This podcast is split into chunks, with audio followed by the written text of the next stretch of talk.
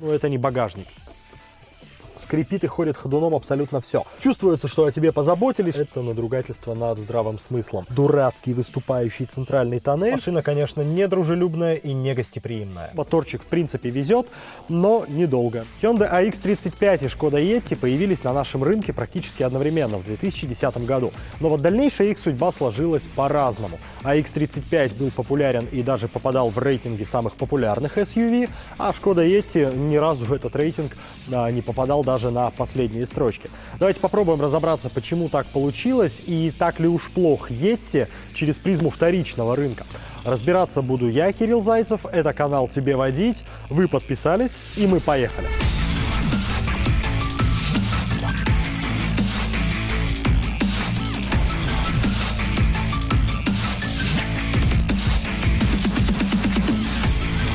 Прежде чем перейдем к разбору полетов детских болячек Hyundai X35, проголосуйте вверху экрана, кто вам ближе, маленький чешский кроссовер или не такой уж маленький корейский кроссовер. Я подожду. Отлично, спасибо за ваш голос. Ну а мы продолжаем. И как я обещал, поговорим про детские болячки AX35. Ну и вот я их вижу уже на кузове. Они везде, и эти болячки называются сколы и задиры. Качество лакокраски все-таки не для российского климата. Машины иностранной сборки окрашивали, соответственно, тоже э, в Чехии или в Словакии, в зависимости от года выпуска. Ну и э, сколы и рыжики появляются довольно быстро. Не терпит эта лакокраска наших условий. Так же, как не терпит, кстати, у ранних Йетти, тех, что до 2012 года, тех, что производили в чешских квасинах. А, слой краски там тоньше, слетает она просто на ура. И если посмотреть ранние Йетти, то весь капот у них ободран а, прям как пятнышки у гепарда. Skoda. Simply clever. В целом AX35 довольно крепкая машина, и крупные узлы не потребуют вашего вмешательства при нормальной эксплуатации. А это касается и коробок передач, это касается элементов подвески, которые ходят 100 и более тысяч километров и не вызывают а, никаких вопросов и нареканий. Куда стоит заглянуть перед выбором автомобиля и куда стоит смотреть в процессе эксплуатации, это, конечно, на детали полного привода. А некоторые из них имеют свойство закисать, склонны к коррозии, а, поэтому надо периодически проводить осмотр, проводить чистку, чтобы а, в какой-то момент у вас э, там ничего не сгнило и не отвалилось. Ну, что касается турбин, масложора, эти все вещи хорошо известны и описаны в литературе, но Yeti может преподнести сюрпризы, откуда не ждешь и о чем говорят не так часто.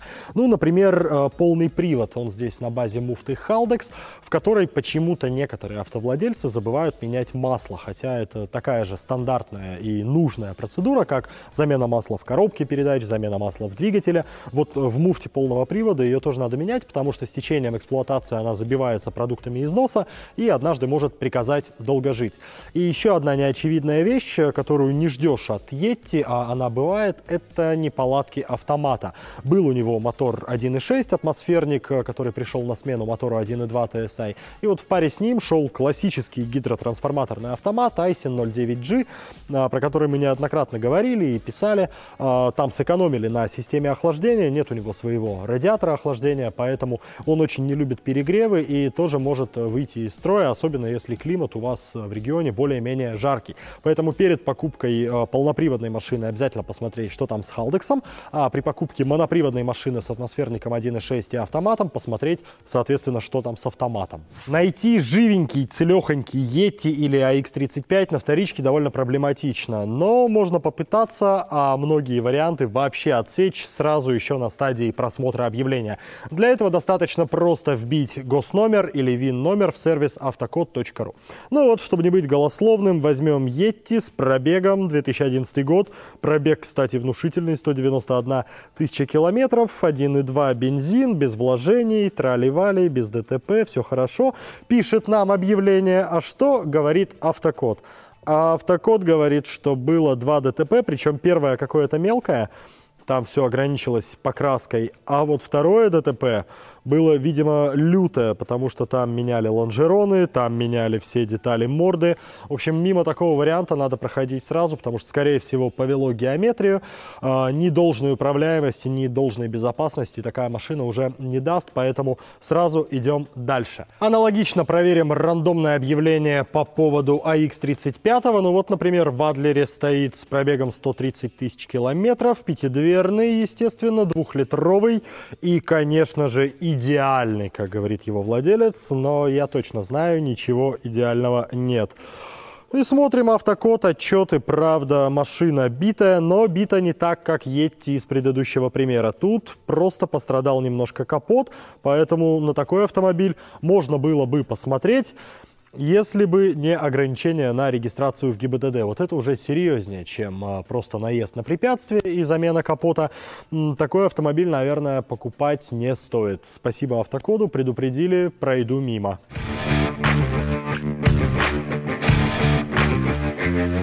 В свое время я мечтал о Йетти, я просто грезил этой машиной еще со времен, ну, когда его в 2006 году в Женеве показали в статусе концепта. Эти фотки стояли у меня на рабочем столе, на компьютере в виде обоев. И вот машина в городе, я бегу в салон, открываю багажник, заглядываю туда и и просто теряют дар речи, потому что, ну, это не багажник. Тем более, это не багажник Шкоды, которая всегда славилась тем, что делает огромные кладовки для перевозки мебели, для перевозки а, крупного рогатого скота. Здесь 322 э, литра, и сюда уберутся, ну, не знаю, плавки и сланцы для того, чтобы съездить в бассейн.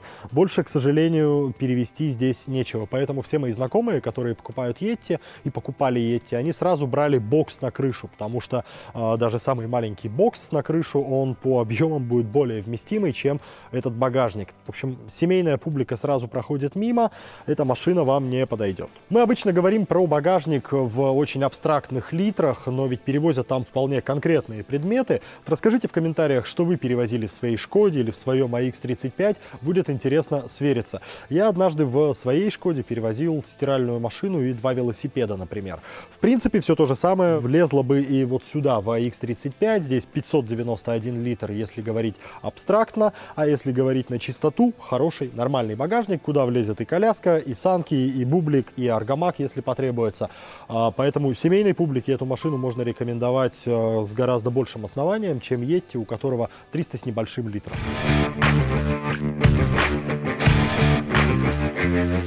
Внутри AX35 оставляет очень смешанное впечатление. С одной стороны, это максимально бюджетный автомобиль, и он даже не пытается маскироваться. То есть тут везде дубовый пластик, который уже через пару лет владения начинал скрипеть и трещать на малейшем морозе. Ну а сейчас, 10 лет спустя, скрипит и ходит ходуном абсолютно все.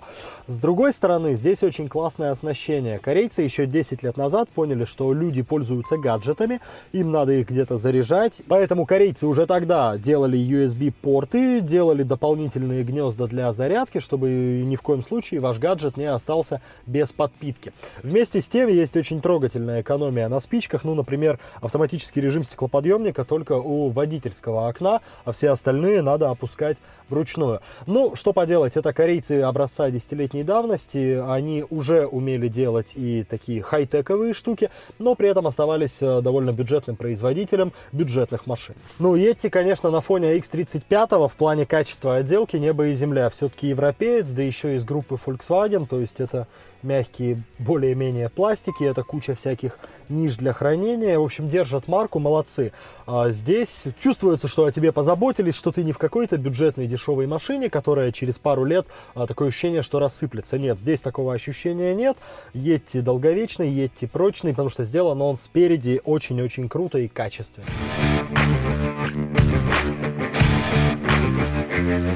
Задний диван у Hyundai X35 это вот тот самый случай, когда дьявол кроется в мелочах. Этих мелочей здесь очень много. Ну, казалось бы, диван и диван, но Тут есть во многих комплектациях обогрев заднего дивана, который до сих пор в 2020 не стал общим местом, а 10 лет назад вообще встречался в единичных машинах. Во-вторых, вот такие классные пластиковые накладочки а-ля Audi, а, которые очень оценят а, молодые отцы и матери, потому что а, их гораздо проще отмывать, чем тканевую обивку. Ну и в-третьих, здесь ровный пол, практически без выпирающего центрального тоннеля, поэтому на таком диване удобно сидеть даже даже втроем. А, понятное дело, что Yeti ни по одному из этих параметров даже близко не подходит э, к AX35. Ну и там просто места меньше, чем здесь. Этот диван гораздо-гораздо просторнее. Ну, насколько Yeti хорош и красив и прекрасно сделан спереди, настолько же он ужасен сзади. Это вообще, конечно, не пассажирские места, это надругательство над здравым смыслом. Места для ног нет, места над головой минимум, в ширину тоже все очень-очень тесно, плюс этот дурацкий выступающий центральный тоннель. А, тут э, не то что втроем, тут вдвоем-то ехать абсолютно невыносимо, даже с учетом сдвижного дивана, правда, двигается он только таким образом, чтобы было еще хуже, чтобы места стало еще а, меньше. В общем, единственное светлое пятно в Йетти с точки зрения пассажиров – это огромная панорамная крыша со сдвижной секцией, за которую не грех и доплатить. В остальном машина, конечно, не дружелюбная и не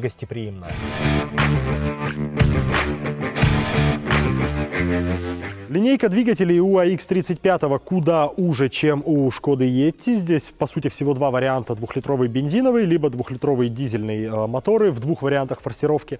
И если про дизель сказать особо нечего, потому что он просто очень хорошо везет и очень мало кушает, то про двухлитровый бензиновый стоит поговорить подробнее. А, виной тому одна глобальная и действительно массовая проблема, с которой сталкивались владельцы не только Hyundai X35, но и Kia Sportage э, на той же платформе, на той же агрегатной базе. Имя этой проблеме задиры, то есть повреждения цилиндров и поршней. А, проблема массовая. Из-за чего так происходит, так никто и не понял. Есть три основных причины, которые называются. Это разрушение катализатора, остатки которого засасываются в камеру сгорания, и из-за этого повреждаются стенки цилиндров. Вторая причина может крыться в системе смазки. Ну и третья причина – банальные перегревы. А, мотор все-таки атмосферный, то есть его надо постоянно крутить, чтобы он тянул за собой нелегкую, в общем-то, машину, а еще и под полной загрузкой, это добрые 2 тонны. Поэтому мотор постоянно постоянно крутится и перегревается. А систематические перегревы приводят уже к появлению повреждений в цилиндрах. А, понять, э, есть это или нет, очень просто. Надо просто с эндоскопом залезть на диагностике и посмотреть. Почему это важно знать и держать в уме при подборе такого автомобиля? Потому что э, проблема это на самом деле серьезнее, чем кажется. Все начинается с э, поджирания масла, со стуков, а приводит к капитальному ремонту двигателя, гильзовке и прочим сложным вещам, которые встанут тысяч в 100 как минимум. Поэтому перед покупкой обязательно залезть эндоскопом в цилиндры, посмотреть их состояние, чтобы впоследствии не пришлось пожалеть. Моторов у Yeti великое множество, но, скорее всего, на вторичке вы встретите только два варианта. Либо 1.2 TSI, либо 1.8 TSI. Дизель вообще диковинка, меньше 10% предложений с двухлитровым турбодизелем 140 сил. Еще есть 1.4 TSI, который дебютировал на Yeti в 2012 году, но он агрегатировался первое время только с ручкой и с передним приводом, поэтому не нужен примерно никому. И такие варианты на вторичке тоже встречаются очень редко. Чаще всего вы наткнетесь на 1.2 мощность мощностью 105 лошадей или вот на такой 1.8 мощностью 152 лошадиные силы. И это лучший вариант из предложенных, потому что он очень бодрый, он довольно ремонтопригодный, ну и ремонт этот ему, скорее всего, не понадобится, потому что из всей линейки TSI-евских ваговских моторов э, вот в этом поколении э, на 1.8 нареканий меньше всего. Что касается 1.2, то, несмотря на смешной объем, моторчик в принципе везет, но недолго. у него не ремонтопригодный одноразовый блок цилиндров, у него большие проблемы с цепью ГРМ, которые решили только после 2012 года, когда заменили ее на ремень ГРМ. А, проблемы с поджиранием масла и, как следствие, проблемы с ресурсом турбонагнетателя. Поэтому варианты с 1.2 смотрим очень тщательно и очень осторожно. Варианты с 1.4 4 мы практически не встретим. С 1.8 берем, но глядя. А двухлитровый дизель можно брать, в принципе, не глядя. Это самый беспроблемный мотор, пожалуй, но и самый редкий. В 2010 когда AX35 только вышел на наш рынок, это было, конечно, откровение. Особенно на фоне предыдущего Тусана ехал он не бывало хорошо. Ну и 10 лет спустя, в принципе, даже поношенная машина, то есть тут пробег уже под 80, в принципе едет не хуже современных бюджетников. 150 сил впритык, но хватает. По рулежке без откровений, но в таком бюджете, собственно, где ты их найдешь? Ха, если только не в Йетти, о котором поговорим чуть позже. Самая слабая сторона, конечно, у Hyundai и 10 лет назад, и сегодня это шумка. Особенно со стороны колесных арок. Если предыдущий владелец машину не проклеивал, не переклеивал, то надо быть готовым к тому, что он будет петь. Петь будет колесами, петь будет ветром. Все-таки машина высокая, кроссовер. Аэродинамика соответствующая. Ну и колеса, колеса. Вот сколько пинали корейцев, только совсем недавно они научились изолировать арки. Но в остальном, по-прежнему, повторюсь, AX35 очень добротный выбор и с точки зрения плавности хода, с точки зрения динамики. 150 сил звезд с неба не хватают, но везут. Даже полную машину, 4 человека, загруженный багажник. В принципе, тут можно говорить о динамике. Даже при таких сходных данных. Но лучше всего искать редкий, раритетный дизельный AX35. Причем в любой форсировке там было два варианта. 130 с небольшим сил и около 200. И прелесть дизеля не только в том, что он подхватистый, приемистый, но и в том, что под этот двигатель немножко другие настройки подвески. Он более упругий, а более такой резиновый, прыгучий. И с точки зрения вибронагрузки тоже дизельный вариант, на удивление, лучше, чем бензиновый. Он тише, он лучше управляется, ну и там расход топлива смешной. Но это очень редкий вариант, по-моему, меньше 10% на рынке. Все остальное это 2 литра, 150 сил а, и автомат. На ручке тоже этих машин практически нет. Я за всю карьеру, по-моему, пару раз только ездил на ручном AX35. Все остальное это автомат, полный привод, 150 сил. Тесный салон, малюсенький багажник, вообще все готов простить Yeti за то, как он рулится, за то, как он разгоняется. Особенно вот эта версия 1.8 турбо, 152 лошади, DSG, полный привод. Вот лучше этой штуки мало что придумано до сих пор. Машина очень бодрая, машина очень классно откликается на газ. Здесь бешеный крутящий момент, а, в который даже не надо попадать, потому что он есть всегда очень эластичный мотор.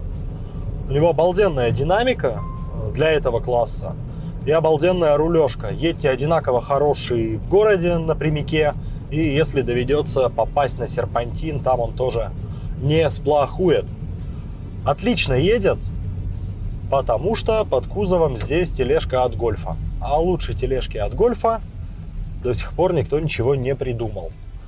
Поэтому Yeti, он, конечно, больше не про семейные ценности, а больше про езду. Если бы мне надо было автомобиль чисто для перемещения моей тушки, то, конечно, тут без вариантов. Или гольф, или Yeti. А Yeti повыше, конечно, хотя незначительно. Здесь просвет всего 180 миллиметров, поэтому сказать, что он прямо такой вседорожник-вседорожник я не могу. Городская машина для одного, ну максимум для двух. Причем для одного, который очень любит ездить. Но только версия с 1.8, ну, минимум с 1.4, потому что версии с 1.2 TSI, они, конечно, тоже не позорные, но все-таки не та динамика. 1.4 неплох, на ручке особенно – но 1.8 это прямо шик. В общем, при всей моей любви к Шкоде, в частности, и конкретно к Yeti, я понимаю, почему эта машина облажалась и почему люди предпочитают покупать AX35. Он просто универсальнее. У него лучше салон, у него лучше багажник, у него более долговечные основные агрегаты. И если нужна машина на каждый день, с которой не будет никаких заморочек, то это, конечно, очень и очень хороший вариант. У Yeti, по большому счету, из всех достоинств только его управляемость. Рулится он реально классно, двигатели там классные. И вот эта машина с 1.8 TSI с полным приводом, это прямо один из самых драйверских автомобилей в этом сегменте. Но, как показала уже история и как продолжает показывать вторичный рынок, управляемости мало для того, чтобы быть популярным. А, надо быть еще и хорошим парнем во всех остальных дисциплинах. Из этих двух такой только AX35.